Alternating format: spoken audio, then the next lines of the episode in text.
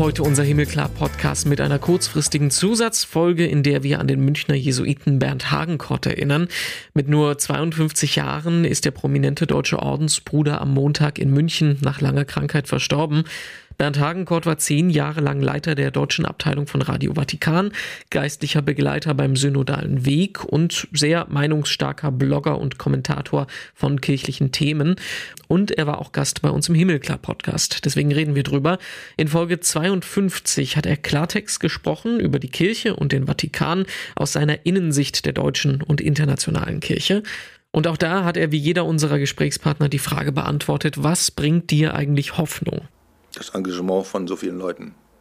Also das ist ja etwas, was, was immer wieder erstaunt, weil äh, sehr viele Leute, die engagiert sind, kriegen ja sozusagen immer inzwischen die Augen, weil dauernd irgendwas kommt, dauernd eine Debatte kommt. Das funktioniert nicht, die Strukturen funktionieren nicht, die Reformen funktionieren nicht, die Verantwortlichen finden nicht die richtigen Worte und so weiter und so weiter und so weiter. Und trotzdem gibt es unendlich viele Leute, denen der Glaube, ich sage gar nicht die Kirche, sondern denen der Glaube wichtig ist, ja, die, die ein ganz persönliches Verhältnis haben zu ihrem Glauben, zu Gott, zu Jesus Christus, zum Gebet und so weiter und deswegen sich engagieren, um, um diesen Glauben auszudrücken, um den nicht einfach nur privat im, im Kämmerchen zu lassen. Und das zu erleben, äh, um mitzubekommen. Das ist, äh, war in Rom ein riesiger Reichtum, den ich hatte. Und das habe ich jetzt auch durch den synodalen Weg und andere Dinge hier in München. Das ist ein riesiger, eine riesige Quelle äh, von Hoffnung. In Erinnerung an Pater Bernd Hagenkort wiederholen wir unser Podcast-Gespräch aus Folge 52.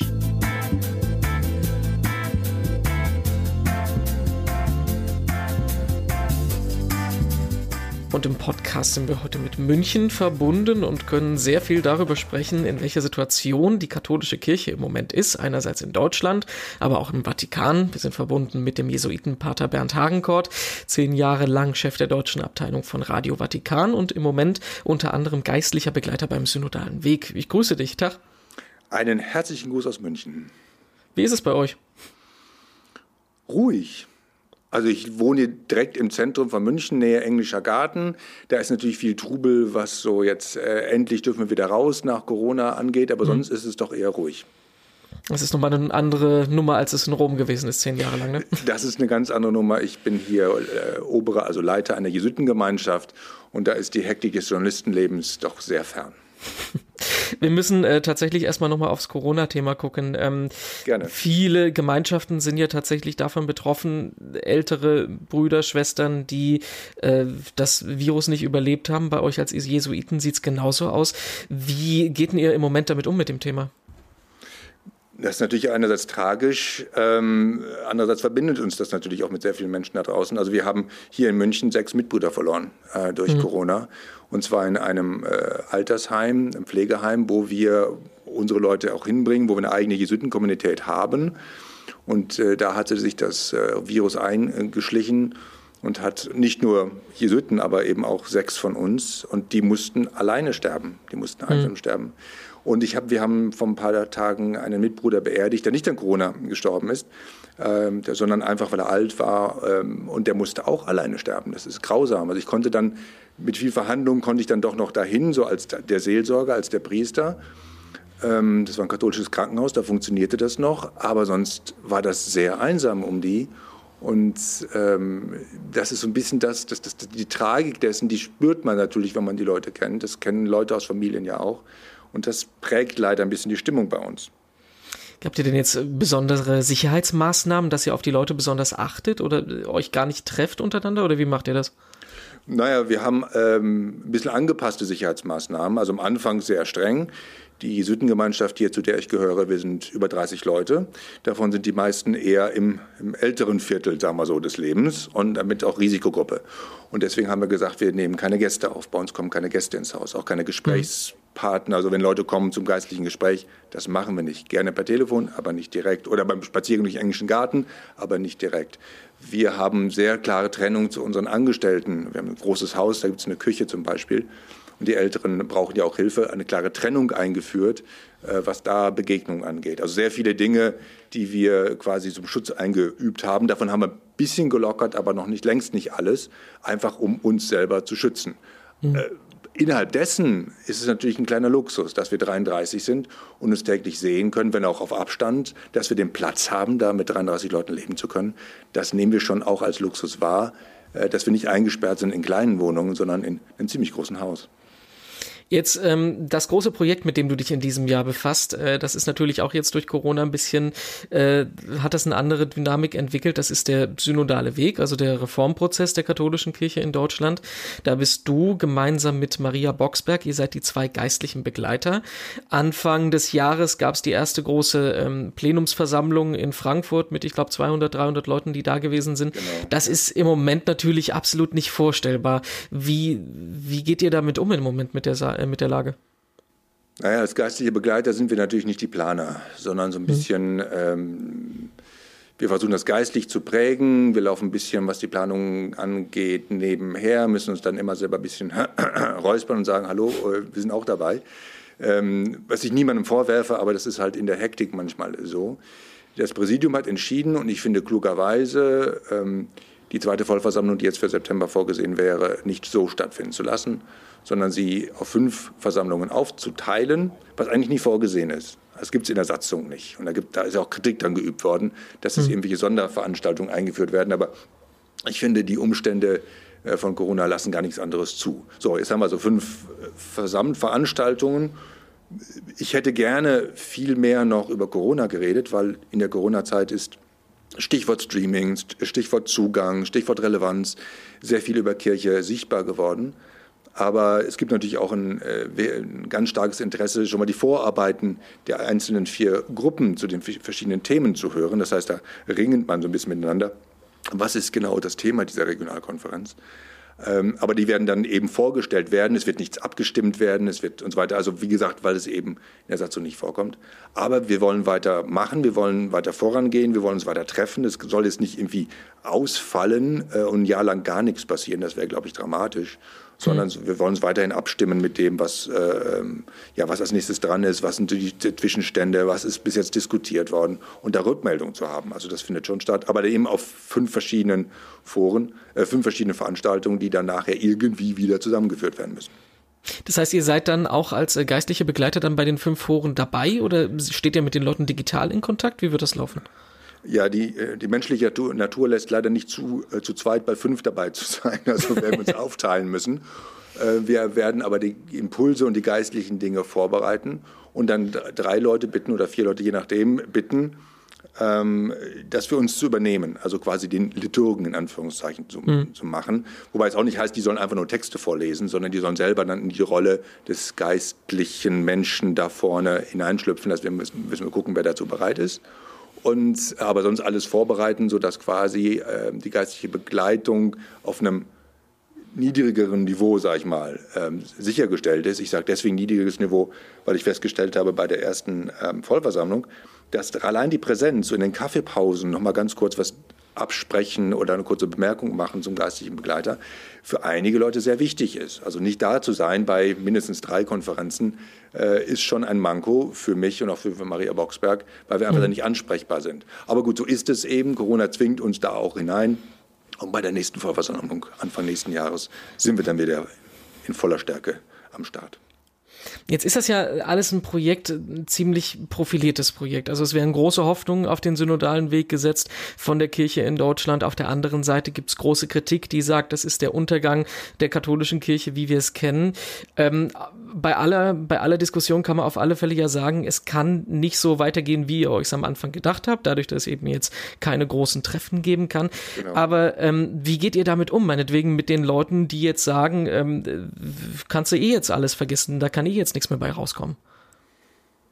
Naja, also ich bin ein grundhoffnungsvoller Mensch. Ähm, vielleicht ist es auch eine Grundqualifikation, überhaupt heute in der Kirche noch tätig zu sein. Ein grundhoffnungsvoller Mensch. Und ich glaube, dass wenn wir die Kirche weiterentwickeln wollen, wenn wir auch der Kirche treu bleiben wollen, wir uns die Fragen stellen müssen, die sie stellen. Und die sind ja schon fokussiert in diesen vier, Grund, äh, vier äh, Gruppen drin. Das sind ja die Fragen, die sie stellen heutzutage. Ja? Also es ist ja nichts, mhm. dass wir uns erfinden. Wir wollen jetzt dringend über eine völlig an den Haaren herbeigezogene Thematik reden. Das findet ja überhaupt nicht statt, sondern es sind tatsächlich die Dinge, die anstehen. Dass wir nicht immer einer Meinung sind in der Kirche in Deutschland, ist auch kein Geheimnis Ich finde es aber gut, dass da offen darüber debattiert wird, dass die Gegensätze, die verschiedenen Positionen, dass man sich aneinander reiben kann und so weiter, dass es auch sichtbar ist, dass es öffentlich stattfindet, was ja schwierig ist für einen geistlichen Prozess, die öffentlich stattfinden zu lassen. Das ist nicht ganz so einfach zu vereinbaren, aber ich glaube, da hat man einen einigermaßen guten Mittelweg gefunden. Ähm, das sind also Dinge, die jetzt sein müssen, finde ich, die dran sind.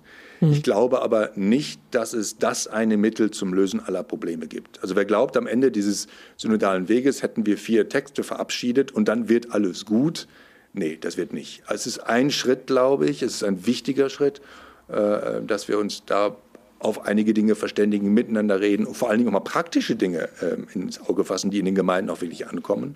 Ohne diesen Schritt geht es, glaube ich, nicht weiter in der deutschen Kirche oder in der Kirche in Deutschland, muss man dann sagen. Äh, und dann kommen andere Dinge dazu. Also es, sind, es ist nicht das eine Mittel, das alles retten wird. Ja, alles, was mit Kirche im Moment in Deutschland zu tun hat, ist irgendwie konfliktbehaftet. Ne? Ja, es ist ja auch, also ich finde auch Konflikte grundsätzlich nicht schlecht, wenn man weiß, wie man sie führt. Also wenn die zivilisiert und ehrlich und erwachsen geführt werden, dann darf man sich durchaus mal streiten. Ich finde das auch völlig in Ordnung. Da sind wir schon beim nächsten Konfliktthema, über das wir sprechen können. Äh, Deutschland und der Vatikan. Das, äh, die Beziehung ist im Moment wieder äh, in den, ganz groß in den Schlagzeilen äh, zusammengefasst. Die, der Vatikan hat eine Instruktion in die Welt rausgeschickt, wie mit der Zukunft von Gemeinden umzugehen ist. Und gerade Deutschland äh, hat stark diskutiert, dass Laien nicht in äh, Gemeindeleitungsfunktionen treten dürfen, dass äh, Gemeinden nicht einfach zugemacht werden dürfen. Äh, jetzt gibt's die neue Entwicklung, dass der Vatikan sagt, äh, die deutschen Bischöfe können gerne nach Rom kommen, da können wir darüber diskutieren. Mein Eindruck bei der ganzen Diskussion ist immer, es gibt irgendwie Verständigungsprobleme zwischen Rom, dem Vatikan und zwischen dem, was in Deutschland ankommt. Das ist ja nicht das erste Mal, dass es so einen Konflikt gibt. Du kennst ja beide Seiten. Wie, wie, wie kann man irgendwie dieses ähm, Verhältnis, wie kann man das beschreiben? Ja, da gibt es sicherlich ein Verständnisproblem. Ähm, das hat damit zu tun, dass wir natürlich in Deutschland, sage ich mal, seit Barbarossa und, kan und dem Gang nach Canossa und so weiter Probleme mit dem Vatikan haben. Es geht also lockere tausend Jahre schon so. Mhm. Ähm, aber es ist schon sicherlich eine kulturelle Prägung bei uns, ähm, die uns eine ganz bestimmte Sicht auf die Kirche, auf die universelle Kirche äh, bringt. Das ist unsere Stärke, aber auch unsere Schwäche. Das muss man auch sagen, weil der Vatikan natürlich, wenn er solche Papiere macht, eine universelle Brille aufsetzt. Und unsere Brille ist da schon anders. Ja. Also wir glauben ja besonders fortschrittlich zu sein. Und dann sagen uns die Kirchen in Lateinamerika und Indien natürlich, wieso glaubt ihr eigentlich, dass ihr weiter seid oder fortschrittlicher seid als wir? Also das, da, da reiben sich verschiedene Kirchen, Kulturen. Ähm, äh, da wird auch gleichzeitiges, da sind, passieren Dinge gleichzeitig, die eigentlich nicht zusammengehören und so weiter. Also äh, das ist eine gewisse Reibung, die der Vatikan natürlich dadurch auffängt, dass er möglichst für alle schreibt und dann beziehen wir es auf uns und dann kommen irgendwie Spannungen zustande.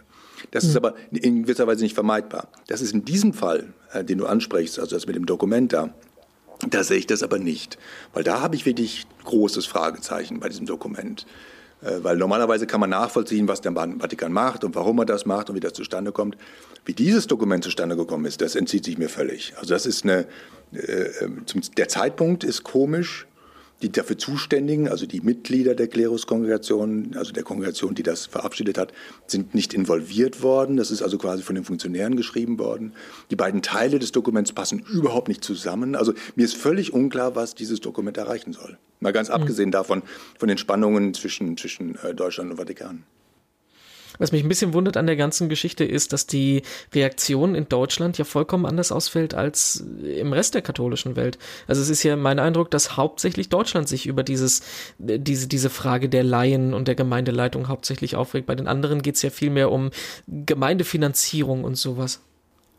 Ja, wobei ähm, ich kann mir schon vorstellen, dass, die, dass das Dokument auch Auswirkungen hat. Also ich hatte letztes Jahr vor der Amazonas-Synode äh, die Gelegenheit, im Mai vergangenen Jahres durch Amazonien zu reisen für ein paar Wochen, um mir die Gemeinden in den ähm, äh, Amazonas-Urwäldern anzuschauen. Ähm, da gibt es schlicht keine Priester. Da werden Gemeinden von Laien geleitet. Punkt. Mhm. Also da kann auch eine Vatikaninstruktion nichts dran ändern. Ähm, dann nennen die die Pfarrei und da ist ein, vielleicht ein Pfarrer für zuständig, aber die Realität ist eine andere. Die Realität ist eine, da wird die Gemeinde von äh, Frauen und Männern geleitet. Ähm, jetzt damit mit der Instruktion dran zu gehen, also ich finde das völlig skurril. Und das ist eben auch nicht ähm, ein deutsches Problem. Klar, wir sind dann vielleicht besonders äh, äh, theologisch reflektiert, wir haben eine eigene Tradition und wir haben auch eine Konflikttradition.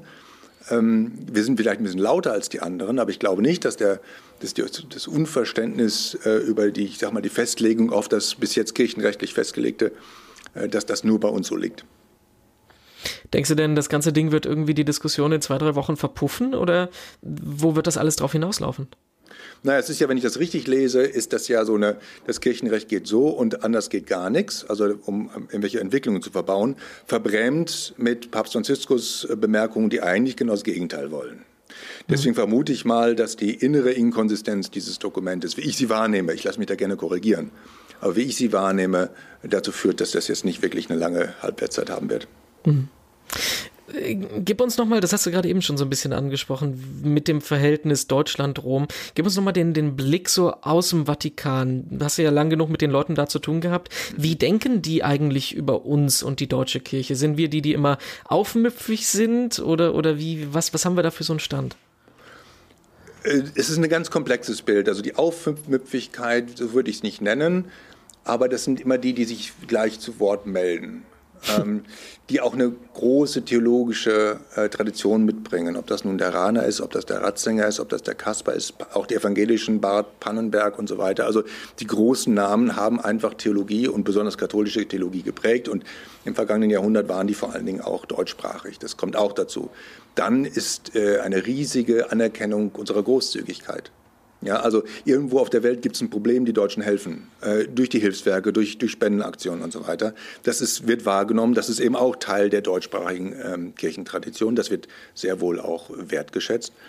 Aber natürlich auch das, ähm, das, das, das, das äh, Bild des Deutschen in der Welt ist natürlich auch da. Also ich erinnere mich an diese Anti-Missbrauchskonferenz im Februar 2019, als äh, Kardinal Marx ähm, so ein bisschen, ich habe das mal genannt, die Theologie der guten Verwaltung vorlegte und dann eben von Archivierung und von Transparenz und Verwaltungsabläufen als theologischer Pflicht sprach.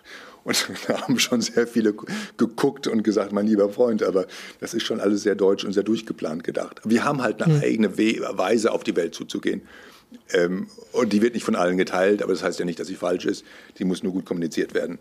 Wir haben ein sehr, es gibt im Vatikan ein sehr komplexes Bild von den Deutschen. Es gibt nicht die Deutschen, es gibt auch nicht das Bild von den Deutschen. Aber es ist eben doch schon so, dass wir nicht die einzigen in der Welt sind, die äh, entscheiden können, was hier modern und äh, der Schritt in die Zukunft ist. Was wir uns vielleicht ein bisschen manchmal mehr bewusst machen sollten? Es tut gut, ein bisschen zu reisen. Es tut gut, sich mit Kirchen äh, anderer Kontinente, anderer Kulturen mal auseinanderzusetzen. Es hat noch nie jemandem geschadet. Ähm, und dann schaffen wir auch das, wo wir ja hinwollen, katholisch. Ja? Also die, die, die Einheit in Vielfalt. Ähm, wir müssen ja nicht behaupten, wir müssen von dem weg. Nur müssen wir halt den anderen genauso mit Respekt äh, äh, begegnen und sagen, ihr seid so, wie ihr seid und wir sind so, wie wir sind. Das ist eigentlich schon ein perfektes Schlusswort. Du kriegst ja. aber noch die Abschlussfrage, die jeder von uns, äh, die jeder kriegt in dem Gespräch. Ähm, in der ganzen Gemengelage, in der wir sind, in der Kirche und in Corona und der Gesellschaft, was bringt dir Hoffnung im Moment? Das Engagement von so vielen Leuten. Also das ist ja etwas, was, was immer wieder erstaunt, weil äh, sehr viele Leute, die engagiert sind, kriegen ja sozusagen immer inzwischen die Augen, weil dauernd irgendwas kommt, dauernd eine Debatte kommt. Das funktioniert nicht, die Strukturen funktionieren nicht, die Reformen funktionieren nicht, die Verantwortlichen finden nicht die richtigen Worte und so weiter und so weiter und so weiter. Und trotzdem gibt es unendlich viele Leute, denen der Glaube, ich sage gar nicht die Kirche, sondern denen der Glaube wichtig ist, ja, die, die ein ganz persönliches Verhältnis haben zu ihrem Glauben, zu Gott, zu Jesus Christus, zum Gebet und so weiter und deswegen sich engagieren, um, um diesen Glauben auszudrücken, um den nicht einfach nur privat im, im Kämmerchen zu lassen. Und das zu erleben, äh, um mitzubekommen. Das ist, äh, war in Rom ein riesiger Reichtum, den ich hatte. Und das habe ich jetzt auch durch den synodalen Weg und andere Dinge hier in München. Das ist ein riesiger, eine riesige Quelle äh, von Hoffnung. In Erinnerung an Pater Bernd Hagenkort war das nochmal unser Podcast-Gespräch mit ihm aus Folge 52. Das ganze Team vom Himmelklar Podcast und unseren angeschlossenen Redaktionen verbleibt in Trauer und Dankbarkeit. Das war unsere kurzfristige Bonusfolge als Erinnerung. Schon am Mittwoch sind wir dann wieder da. Dann geht's hoffentlich ein wenig fröhlicher zu. Dann sprechen wir hier mit dem neuen Präses der Evangelischen Kirche im Rheinland, Thorsten Latzel. Ich bin Renato Schlegelmilch, sag Danke und bis bald.